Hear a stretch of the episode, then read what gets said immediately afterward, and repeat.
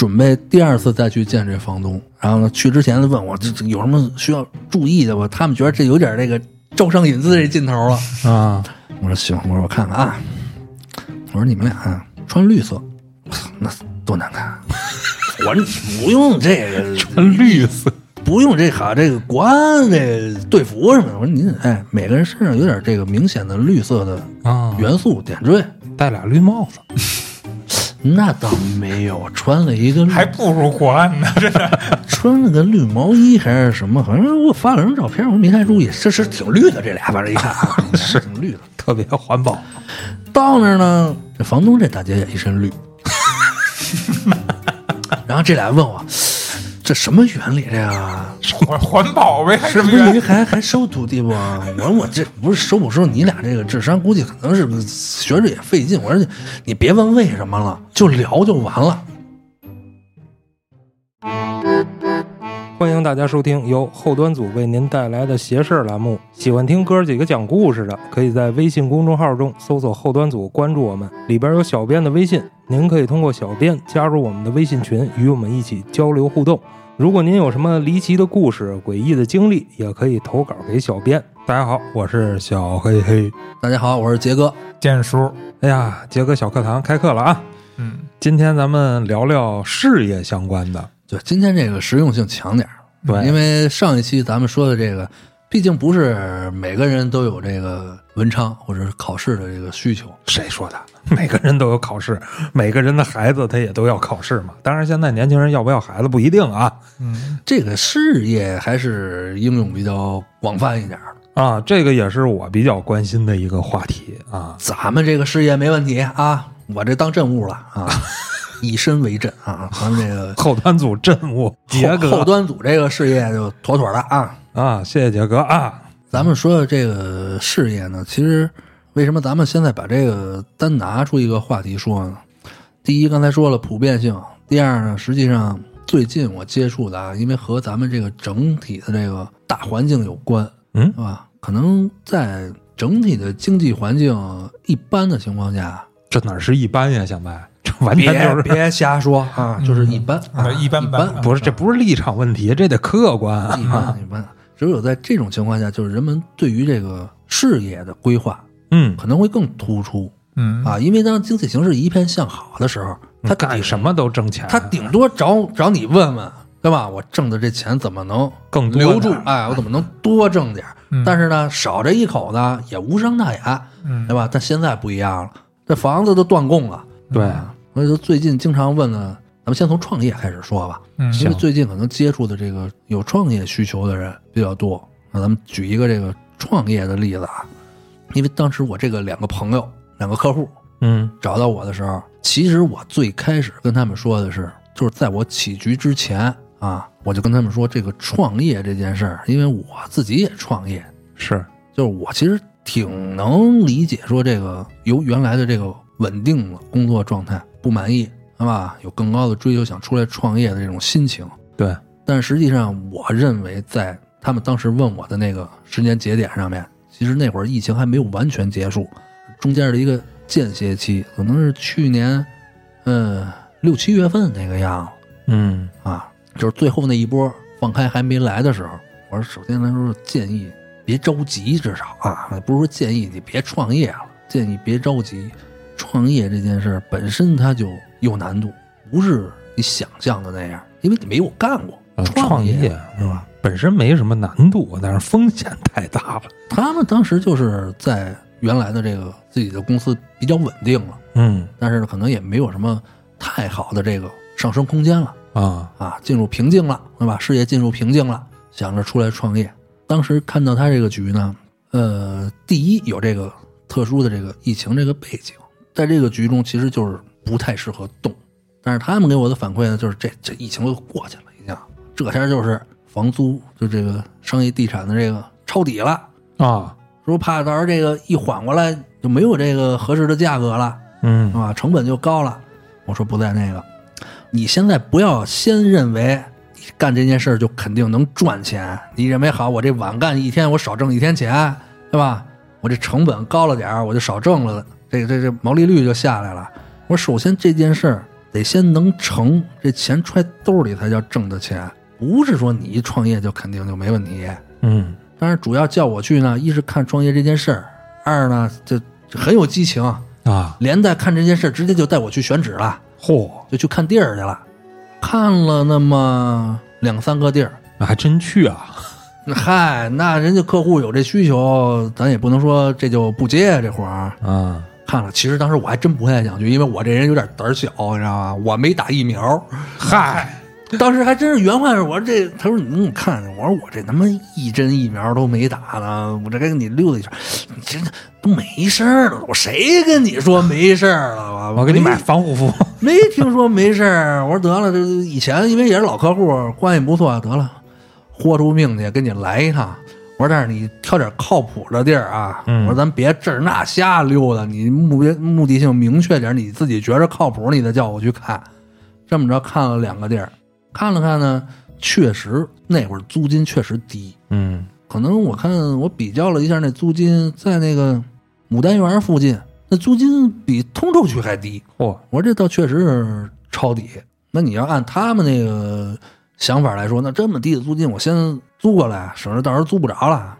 但是我一看那个局没有任何调整的空间，我说我建议你别租。我说第一不是租金便宜与否，我说我认为这疫情应该没过去，因为你这件事儿还有巨大的变数在里面。当然，那可能是你个人的原因。我说，但是放在当下这个时间段啊，那我认为可能和这个整个这个疫情的这个过程可能会更紧密一些，有点这方面因素。我说你现在租完以后，啪施没法施工，对吧？叫停，你这几个月干耗啊。我说你先等一等吧，别租。当时呢，反正那感觉就有点着急，嗯这这这要租不着，找不着这地儿了怎么办？或者人家签了，人家签别人签了，别人赔去啊，你着什么急赔去啊？我说告诉你不行就不行，嗯对吧？你就不信我，那你就租去，对吧？这我也不能拦着你啊。我只是告诉你不太合适，现在租，哎，没租。结果果然从大概十一月、十二月那会儿就放开了，嗯等于这一下又全都停摆，是吧？过了挺长时间，你想，那如果他当时八九月份租，那至少这四五个月空窗期是，啊，所以这一下呢，对于我就选址这事儿就更加信服了。哎呦，幸亏没选。我说，当然这选址只是一方面啊。我说，首先你们俩还是先想好了干不干这件事儿。我说，虽然行业不同，我没有做过你们这个业态，但是我认为反反正按他们俩的描述来说，有点预期的过于顺利了。嗨，杰哥也是做了十几年生意的老江湖了，那这主要是因为赔了十几年了，有这个经验了嘛，买买过这经验教训。但是呢，在他们这局中显示出他们的状态，属于怎么说呢？铁了心了，王八吃剩活了，这事儿就必须干了，拦不住了。很多人现在都是特别期望求变，他对现状不满，他才求变。对，感觉好像换一个环境我就能好，这就跟好多润的人其实一个心理。哎，对对对对对，嗯，他就走进那条胡同了，他这想法他就出不来。嗯，他不是用这个现实的客观条件去分析判断出的结果，他是跟着心走呢。他认为就应该这样，按照他的价值判断去进行的。当时我一看，我说这，我说我现在说的每一个字啊，必须记住，为什么呢？以后有事儿别拿我跟你们这些断语去误传啊！我说我现在跟你们说的是，这件事儿与你们俩人来说是铁了心了，拦不住了。我不是说你们俩干这件事儿的运势拦不住了，啊，我是说我拦不住你们了，我随便告诉你，你别干，你肯定也得去做这件事儿。我说这么说能明白吗？不是说我先往外摘啊，我先告诉你，我也不拦你们了，肯定你肯定就是百分百去做这件事儿。他说那绝对，我们相当有信心，嗯就给干了。我说那你干了，那就下一步吧，就选址吧，对吧？虽然我不太建议你们去创业，这是今年的事儿了，是吧？嗯，对，就疫情过去了已经，啊啊，我已经能不戴口罩出门的时候了。嗯我说这么着，那既然要干，首先来说，第一在六合位，你们双方肯定不行，肯定还有一第三方。这人就想，这单位没有要出来创业的，我说你别从你单位找啊。嗯其实我的意思也是在找这个第三方的过程中，在类似于一个冷静期似的，是吧？让他们多想对，你再琢磨琢磨。结果他就还非常硬性啊就找着了没他妈两三天给我打电话，哎，杰哥，您看这像第三方吗？这什么哪儿来的呀？像第说说我们跟人一说，我们想做这件事儿，说打算做这个线上推广什么的，说人家给介绍了一个一个品牌，嗯品牌方，就是他们这个业态的线上推广做的不错的。后来一说，那正好也没有干过这个实体店，说就加盟一个人家那套模式，又把这个第三方的这个照片啊、八字什么都给我发过来。嚯我说不用看这八字，我说没事，你找人家要八字干嘛？他说不是，他说这个第三方的这个小姑娘也找了一个师傅看看，说他得找俩人合作。这么做我说你这同行，这家伙够够衬托的。我说这这么相互映像，对吧？别拆台，这买卖这好做啊。怎么感觉你们像诈骗团伙啊？因为因为有时候如果说，嗯，当然可能流派会有点差别啊。如果说都用同一个手法或者都用遁甲来看的话，那同一时间起局，虽然我们每个人的解读不同，但是里面会有很多趋同的部分。那比如我看他们俩在这个时间，我看他们俩合作这件事儿六合啊落的位置应完数以后，比如三方合作，那也有可能这第三方也在这个时间段起了个局，一看那可能也是三方合作啊。那作为他为一方来说，他就寻找两方；那我这两方来说，就去寻找一方。当然这是一个巧合啊，嗯巧合。我一看，我说那这个，嗯，还 OK，这个人还可以啊，就去选址，选了好几个，先算了一个大概的方向，就是望京地区啊啊，然后到望京地区开始找，找了前面看了那么两三个，看了看，多少都得需要点调整，都有一些多多少少有一些问题，不是那么完美。反正作为我来说，就不是特别理想啊。他问我这行不行，然后我肯定也如实告诉他们，这会存在一些问题。但是其实在这个时间段，我还是希望他们再多看一看，考虑考虑，不要那么着急去做这件事儿。看完以后，哎，当突然带我到了一个地点，一处这个商铺，我一看，哎，这我实在是找不出什么毛病了。哦，我说这个位置 OK，运气不错。比那几个都好。我说，如果你们非要去做这件事儿的话，嗯那建议你选这个。说那这个，这个预算超了，哦，预算超了。我说可能超了那么二三十万吧。嚯，说不成，又带我看了几个。我说不成，我受不了了，别别再看了。累。我说这个第一是累，第二我看完那一处以后啊，再看其他的，这东西都怕比较。嗯我说你们要是本身，我觉得你们做这件事儿呢，就有点努着做。那你要说从选址上，我觉得你们尽量还是选一个难度低一点儿的。那肯定，那位置越好，那你做这件事儿的难度就相对来说低一点儿嘛。我说咱就别凑合了。我说那个是便宜一点儿，便宜一点儿，这位置调整，你你如果经过调整以后才能达到一个状态，那和它本来就是一个 OK 的状态，这不一样的呀。啊，那调整的生效的时间呀，对吧？你调整的执行过程中的严谨度，这都受影响。我说你就选这样，说这确实超预算了。我说这个位置不光是从固定的风水格局看对你有利，而是说这个位置对你们俩人的运势有帮助。这你能明白吗？能就是说在固定格局中，嗯啊，比如说这个朝向啊、路的走向啊、周围的环境啊，这叫风水的固定格局。但是这个位置除了固定格局以外，对他们俩人特定的两个人来说，哎，还有其他的促进作用。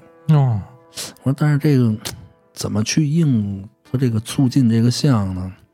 我说这样，你们啊联系一下这房东。聊聊。我本来想的什么？他不是超预算了吗？啊那我认为，如果说这个地方确实对他们的运势有帮助的话，那你聊一聊，看看这个这个房租成本，这个价格能不能下来点儿啊？我本意是这个意思。嗯见了一面回来呢，给我反馈这么一信息，说这房东对他们干的这件事儿非常很感兴趣。哦，我说，哎，我说那要这样，我说我重新看一看啊，咱们怎么计划计划？咱就不聊他这个具体行业了啊，嗯就是呢，聊的过程中呢，他们给这房东的这个信息呢，是想在他们的这个产品中加入一些这个国学、玄学、能量的这个相关的内容。嗯啊当然，这也是我当时多嘴跟他们聊的啊。选了这么多次纸了，也没少一块吃饭。本身我就爱聊天儿，瞎说说了这么一句，结果他把我说的这个跟房东一聊，哦房东还挺感兴趣。但是呢，我跟他们聊这只限于瞎聊，我又不是一个产品设计师，是那他们跟人家房东他也讲不了很详细。我也说得，杰哥，他对这个玄学融入到产品线是很感兴趣，怎么弄？嗯我说这这也问我呀？这个我成产品经理了，我就一看风水的，我说术士。使用率有点高，这个我我说我这这瞎聊，你怎么融入到你产品？这这我不懂啊，这个是你不能早中晚什么时候上厕所你也问我呀？哎，一会儿跟你聊这事儿啊。后来呢，简单的给弄了弄，但是呢，我说这个东西你要真正让它转化成产品，咱们这些内容可能是不够的。我说，但是可能跟房东聊了，提高人家这个兴趣，这个可能还够。我说，但是如果你要真想做这个，你自己再慢慢抠着去。我这一个术士，我你这很专业的产品，我也不懂。去了，准备第二次再去见这房东，然后呢，去之前问我这这有什么需要注意的吧？他们觉得这有点这个招商引资这劲头了。啊，我说行，我说我看看啊，搞的时间，我说你们俩啊穿绿色，那多难看。我说你不用这个 穿绿色不用这好这个国安这个队服什么的。我说您哎，每个人身上有点这个明显的绿色的啊，元素点缀，戴俩绿帽子，那倒没有，穿了一个绿还不如国安呢，真的。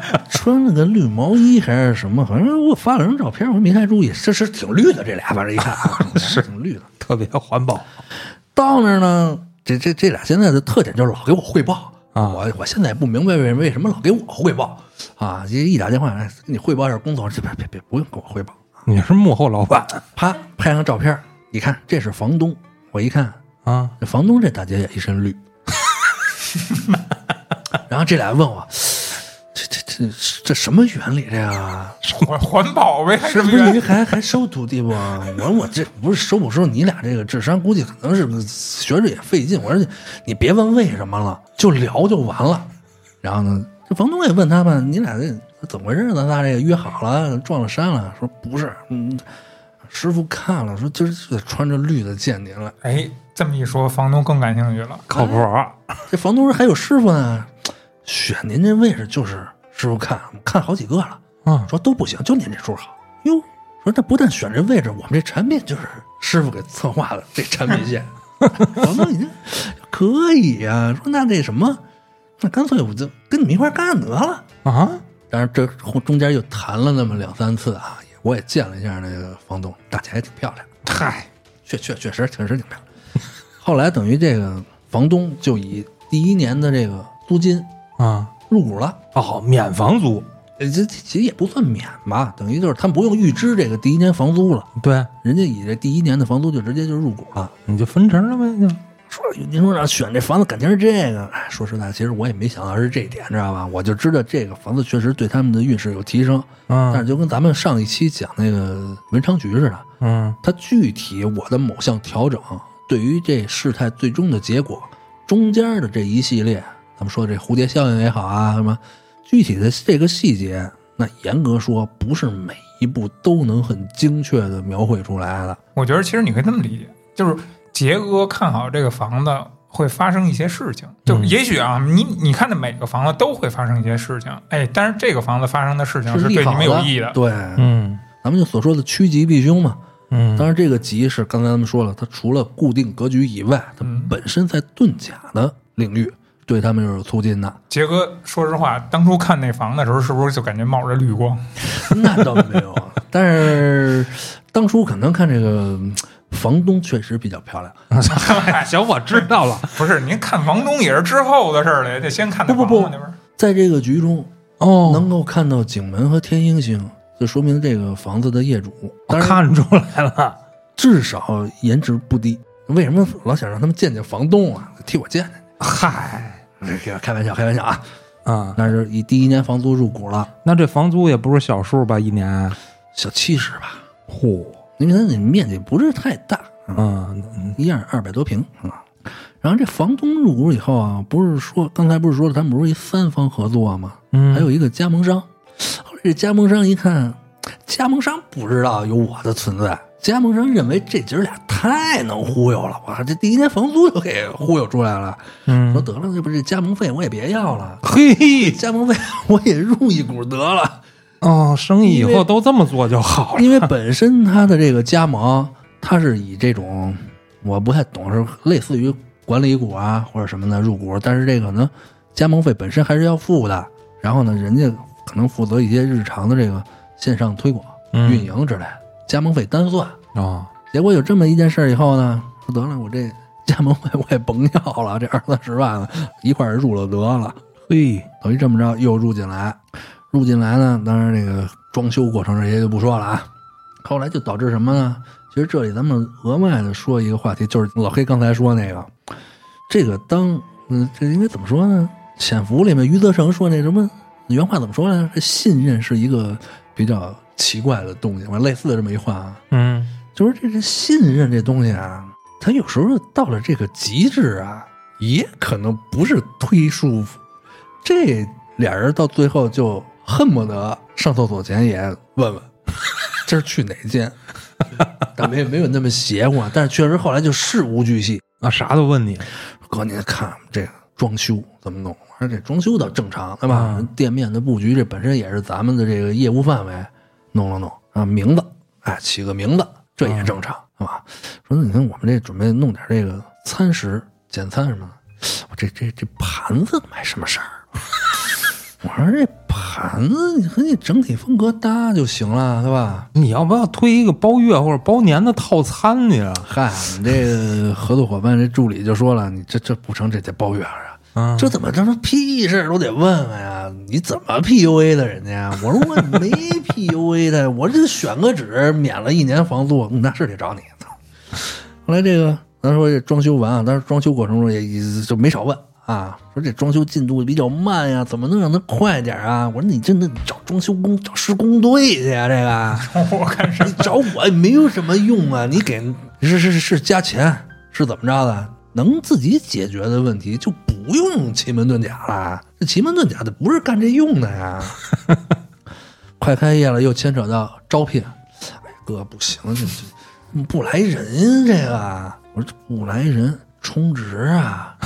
啪，给我转一账，不是给我充值，是给 boss 是给 boss 直聘充值。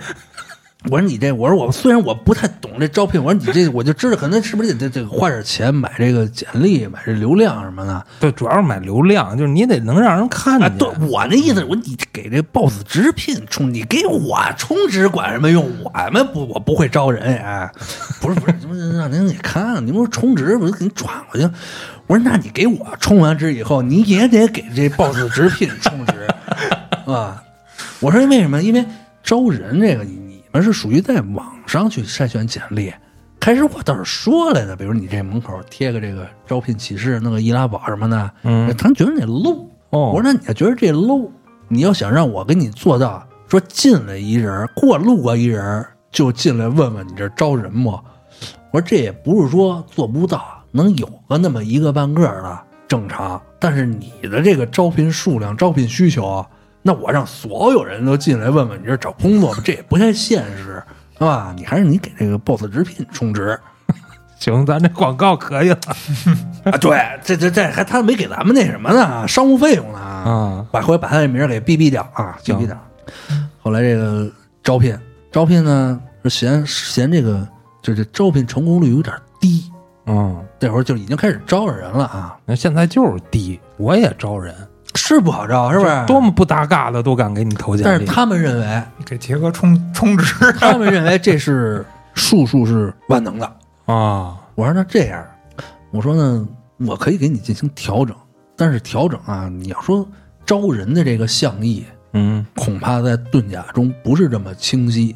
但是我只能是调整你们干的这件事儿，或者当下干的这个环节嗯，会顺利一点儿。就捎带着我说，但是有前提是什么啊？嗯我说我前提先告诉你，这本身不是我应该干的活儿，不是说为了让你充值，是吧？我说你这个，如果说你到这细到这个程度的话，你会产生依赖性。嗯这个完全不需要术数的手段来解决，你提高工资，嗯增加曝光率，多点这个转介绍什么的，对吧？花钱能办的事儿，就别给我充值了，因为你给我充完值以后，我还得用另外一套方法去操作，可能有时候还不如你直接花钱能办这事儿直接呢，是吧？那可能简单粗暴就办了。当然，感谢信任对吧？啊，那非要调整也调一调，调完以后就配合到什么程度呢？今儿晚上摆完了，第二天中午，哥，今天这约满了这面试。哦，我说行，那加油吧，加油吧。哎，后来到位了，到位了以后呢，我呢就是这咱不是说自夸啊，我咱们还是有点底线，咱不是说为了完全去套路人家，对吧？那如果说你这是很多，咱不不也不贬损同行了啊，但是有那种害群之马，是吧？如果到我刚才说的这种程度，咱们说 PUA 也好或者什么也好啊，就完全还会利用这种信任，啊，一步一步的继续去套住这个客户。但是我这客户跟我都是朋友关系，嗯对吧？我说这回面试的来了，我说泼盆凉水，不是说你这人员招到位就 OK 了。你创业公司新开的店，流失性很大，你一定要打出富裕来，你赶紧换呢，不是说就眼可眼儿我们招这个十个人，这十个人就都合适。你看看杰哥这在本职工作之外又开始，上次是心理辅导，这次是创业指导。还别说，这回这个创业日还真是他妈挺详细啊，啊，就恨不得挨个儿都让我看看了。啊啊，我说这这不用不用，当然这一会儿咱们再说其他的案例啊。我说就咱们这种基础职位就没必要了，不用挨个人筛选了。我说你这把这个人多招点儿，打出一点富裕来。这基础职位你就不用每招一个我还给你筛一遍，毕竟这个充值费用也不低，嗯多招自己有这个备用。哎，这招人这事儿基本上就算 OK 了，正常运营了。后来这个到这个消防检查，有一电话，啊今儿来消防检查了。我说来消防检查有需要整改你就整改啊，这个问我干嘛呀？这这这是找事儿。我怎么跟你说了，创业难，没有你们想的这么简单，这些都是你们需要面对的事儿。嗯我这街面上这些事儿也找术士，你找物业，你找这个消防检查，这这这来了检查的人说哪儿不合适，对吧？你问问人家怎么整改，人问问人家有没有这个合作的这个公司什么的，你用人家公司整改不就完？这还用说的再直白吗？花钱嘛啊？对呀、嗯这也问我啊。最可气的是，除了消防整改，又过两天派出所来了，也给我打电话。我说我是一个术士，我再自谦点说，我就是一算命的。不不不，这要搁到过去，这就叫封建迷信。我说你是让我去派出所帮你协调协调去是吗？往枪口上撞。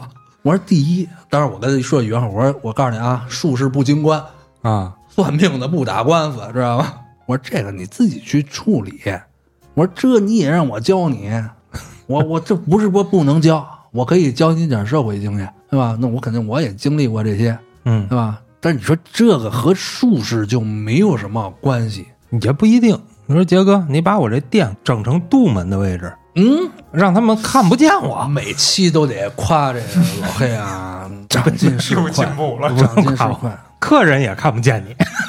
说看是看不见了，但是其实不是说看不见，可以让人不关注你。对，可是但是这里有一个问题，就是说我的这个遁甲局中，我需要把相关的和这件事相关的人拉入到我这局中嗯啊，就类似于这个一人之下这个进内景似的，只不过是在人不知不觉的过程中，我们把他拉入局中进行调整。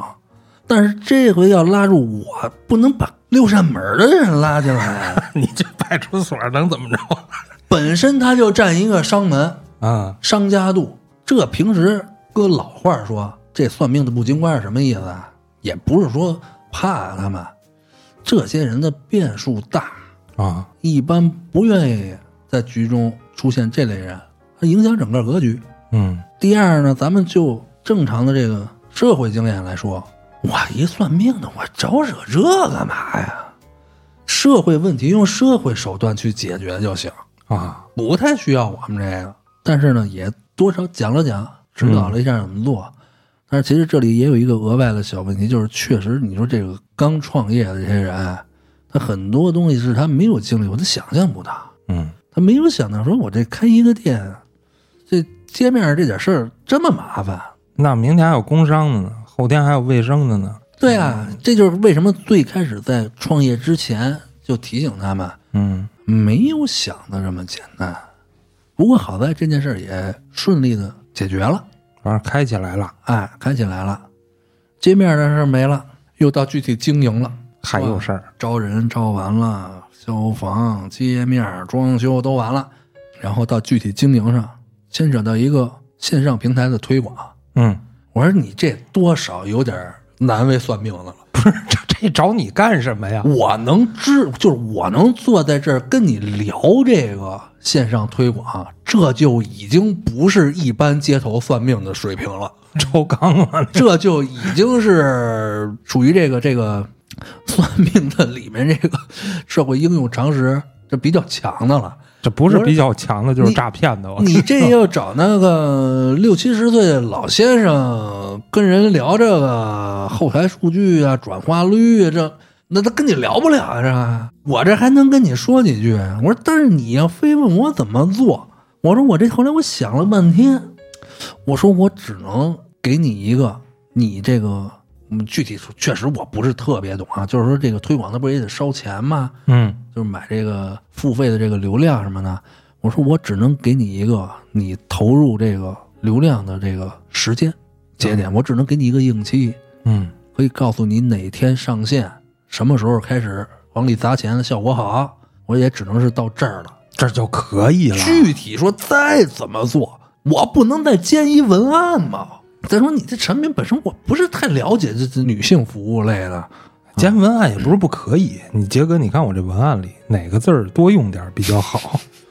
哪个字儿用在第一个效果好一些？对，然后再到产品命名，您给我拆一下笔画，看看应哪个五行，我别干别的了。这不是给你干股啊，有，哦，已经有了。我说这当然也咱是开玩笑归开玩笑，我也是很希望人家做的很好。嗯其实当时就是从签完这个商铺的租赁合同时候，就开始跟我说，说这样说那个我们商量了啊，表达一下我们的这个心意啊，给那朋友多少干股，嗯，一还是二来着？行了，心领了啊，别给倒一画饼啊！是你这一二的干股冲上，那你以后盘子碗可不都得问你吗？是我这别好看半天，这干股分不分红搁一边，回再跟你们弄点负债，我 我说这不用不用画饼啊！我说首先我希望你们好啊，心意领了嗯啊，不用没有什么意义。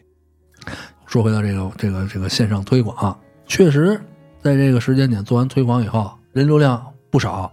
但是后来你再后续，因为我说这都一步一步咬着来的，人进来了，这个转化率又不行，就是第一笔进来了，服务业这种办卡这种销售什么的，转化率又不行。我说这转化率，你是不是要人流量？是来了吧？来了，转化率不行也问我。我这转化率不行，没跟你说，你看你用的这个人啊，你的店长也好，你这个销售顾问也好啊，不合适你换呀。该培训得培训呢。你这就我干脆咱做一局，咱几个人就坐这儿就等着掉钱就完了。你这什么都都都来摆弄啊，这不是所有的都值得摆弄，或者都适合摆弄。你有更好的现实的手段，你就去正常经营就行了。不是听杰哥说到这儿，你知道给我一什么感觉吗？嗯，就这哥几个，就天天坐公司里姐们儿，啊，就是这姐儿几个天天坐公司里边讨论的是什么呀？就是下一个问杰哥的问题是什么？对，列出一小表来。对对对，有有，公司内部的议议程基本上就是讨论讨论问杰哥问题的优先级，哎，嗯、哪个排在前面儿，哪个后问，嗯，我说你这转化率从你的经营角度去解决，然后转化率后面呢又出现一个问题，就是这性别问题。啊？他来的他是一个做女性生活美容服务的，结果线上引流过来的男的好多，那你这广告。这不是就问我哥？这个引流是不是咱们这个性别？您是不是这个阴阳上面是不是调错了呀？我寻，还知道。后来因为跟我听了几天课啊，我这还知道这个阴阳性别呢。这个这跟我有什么关系啊？我说我这个咱们引流进来，我还得确定给你引进男的、引进女的、引进多大岁数，没有那法力啊，到不了那程度。你当我法海呢你？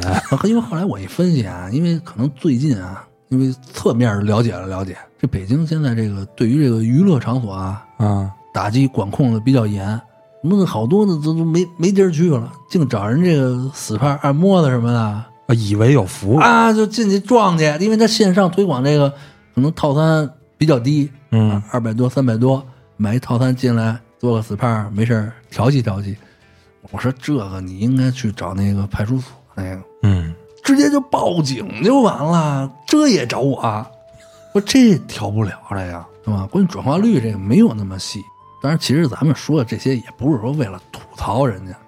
第一，其实想告诉大家，创业就没有那么简单。第二，术数，当然我不是说术数不是万能的，我是说术数的应用场景，我们至少我们要考虑一个性价比嗯，你要是特有钱，就喜欢充杰哥，你要说老给我充值，嗯我也不拦着啊。但但是要到这个程度，多少也得拦着点儿这这不是所有问题都能跟你解释的很清楚，嗯就是说没有必要事无巨细的去调整啊，有一个大的方向，就比如咱们说的这个创业这例子，还有一个好的开始，剩下你靠努力靠经营，是吧？你不能喊不问苍生问鬼神，全听算命的。那老北京还有句话，倒霉上挂摊儿。你不能你全听我，我要有你们那个经营那两下子，我就开店去了。啊，你有不是他们那个店差不多就是杰哥开的，其实就是说我这两个朋友啊，你其实你说他们这么着不断的问我呢，当然我说烦烦也是开玩笑，对吧？多少有点调侃的意思啊，因为从内心深处，人家对咱们的认可，我还是挺感谢，嗯也没有说去说人家的意思。啊，杰哥说你们的地儿我都捡了。嗨，主要主要是这个 这个这个在下面在线下也经常说，对，杰哥的朋友也是我的朋友。当然这个是一个呃，咱们讲述了一个创业的艰难的这么一个例子。对，和他反过来，也就是在创业结束收尾的阶段，有人会遇到一种，嗯，也不能说创业失败吧，可能创业的过程中遇到一些问题，有时候降低损失嗯，啊，帮他找一个合适的契机去降低损失，止损也是对止损，其实也是遁甲术士经常会遇到的一些问题。老百姓怎么说？这省省的就是赚赚的，的。是吧？嗯，这事儿离咱不远，头两年，嗯哎，不是头两年，好像就是去年吧。北京有一个这个医院发生火灾了，嗯当时一看这新闻，我说这医院哎眼熟啊，这个去过呀，啊，大概可能在四到五年之前，就是疫情前，疫情前个那么一两年你住院去了？都没有住院。我一个朋友啊，在那儿负责这个口腔科哦，啊，他们这个进行这个重新装修，嗯，重新装修说你过来看看，看看有没有合理点的这个布局，我们正设计呢，你给点建议。装修之前就叫我过去了。到那以后啊，我为什么我就对这对他这医院这事记忆特别深呢？就是他着火那楼嗯正对着他这个口腔科的一扇窗，我就看见那个楼了。当时就跟他说：“我说这个楼有点问题，倒不是说它朝向的问题，嗯当时我记得这个楼上啊是二楼是三楼一个平台，非常杂乱，晾了很多衣服。我说这个能协调协调吗？就别跟那儿晾。说这可能不能，他可能这个一些这个医疗用的东西，可能也都在这儿晾晒什么的。我说那这可能正冲着咱们这窗户有点问题，我说可能需要调整调整。我说要么这窗户咱们封上不用了，要么呢做个这个蓝色的这个百叶窗这种啊，给它挡住。为什么蓝色？因为当时那个位置应该是一个火象意的一个冲煞过来啊，用水化解一下。我说第一，这个做个窗户呢；第二呢，你这个诊室，因为我本身很少去口腔科，我这是怕害怕牙医。但是我觉得这个颜色呢，因为我给他的建议是把这个房间做成一个这个它这个涂料啊用这种浅蓝色。啊我说这个就不知道合适不合适。合适啊，医院很哎，常见。他说是，他说可以，他说这个颜色可能还能缓解这个紧张情绪什么的。哦哎，我说那正好，你弄这个蓝色。后来这个医院一个另外一个工作人员岁数大点儿的呀，就比较这个信这些。啊，那不是我拿这个踢脚线，我也给它做成这个水波这个形状。我说那倒没没什么太大必要，就弄一个这个窗户和这个墙的颜色就够了。嗯别别别别，一定要严格执行啊！弄一个这个水波的这个踢脚线。后来为什么这事儿这新闻一播，马上这这一说就过了，他们已经经营了那么四五年了嘛。嗯但是嗯，看完以后就嗯联系就不多，就忘了。对，忘了这事儿了。后来一看着火，哟，这医院去过，这不就我去那个吗？嗯看哪个楼着火啊？一说好像看新闻报道、啊说是什么住院处什么的着火，因为我当时还记着，我还问他那楼是什么楼，他说是住院楼。哟，我说这还真硬了，赶紧给打个电话问问，没接。后来我回过来了，我说怎么样啊？烧着了吗？哎，太可惜了，啊，没烧着啊。没烧着，可惜什么呀？因为当时那个医院着完火以后啊，当啊，时当然也有咱们这个调查组什么的介入什么的，就停诊了。哦，那如果说他那个科室什么的，如果受到了波及，那保险公司一理赔什么的，停诊不停诊，最起码挽回点损失，它属于火灾的损失。也没烧着，也停诊了，经营不了了。后来我一琢磨，我说那确实，当时什么光考虑到那个楼朝向有一个火象的煞了，我说那这就属于严格执行了，啊，这个调整确实管用了，火没过来啊。但是如果过来了，我就可以拿到赔偿，我该干嘛干嘛去了呗。至少可能对于他的实际损失来说，可能还会更小一点。嗯即便造成了损失，但是你要总体算的话，可能事儿少一点，简单一点。然后就说那这现在怎么弄啊？我也没法经营。对，可能大家又因为人家这件事儿，咱们政府也比较重视，他那个什么赔偿什么的，很快就到位了。其实这事儿也很快就过去了。嗯过去了就牵扯到一个这个医院的恢复恢复门诊复诊嘛，问我说现在怎么弄？我当时看了看这局，嗯没有任何的余地了，已经。当然，本身我这个医院也不是我的客户，嗯是吧？只不过这个负责人，这个科室的负责人是我的客户，我肯定从他有利的角度去考虑，是吧？我说那现在这个医院如果是死局的话，就最好不要再继续做了。那复诊看看有没有其他人能接手了。而且呢，这个是从他个人的角度来看，你要从整体风水来说，伤亡严重啊！当时这个事件嗯多少有点风凶水恶的意思了。再加上本身在我们这个遁甲局中看，已经进入死局了，没有什么回旋的机会了。我说那要是有人接手的话，最好也就转一下得了。那转得出去吗？当时其实心里还想纠结一下，因为那既然是死局，那不谁接手都不利吗？啊，对呀、但是后来转念一想，这东西只要咱们不是说去忽悠人家，嗯说这个隐瞒信息什么的，我觉得只要不是这么做，也是一个正常的商业行为。对方的目的也不一定是要持续经营，他没准还有别的目的呢哎，。那有可能，比如说这个设备折旧什么的，他可能也认为比较合算，人家才会接，对对吧？因为这个医院当时的状态，那新闻都报道了，你肯定不是说你能藏着掖着隐瞒信息大家的，都知道。对啊。然后呢，还有一个因素就是问他他的预期是什么，是吧？大概能回来多少，你能接受？哎，好在这个预期还在我的这个应的数的范围内。哦，因为有时候会遇到一些情况，客户的预期其实你在调整的过程中是达不到，那达不到，他非要达到这个预期，最终就会导致整个事件、整个调整的失败。啊，简单来说就是他想要的这转让费是五十，但实际上你算出来也就二十到头了。对，如果他要能接受这个数，嗯，哎，那这件事儿的调整就有意义。那如果就坚持五十，那可能你连二十都拿不着。啊，哎，好在咱们这些客户的执行力还都挺强啊，信任度也足够。哎，我一听这数，OK，调整完了以后，哎，最终还比较顺利。那就有就人接就算解套了，啊。就算解套。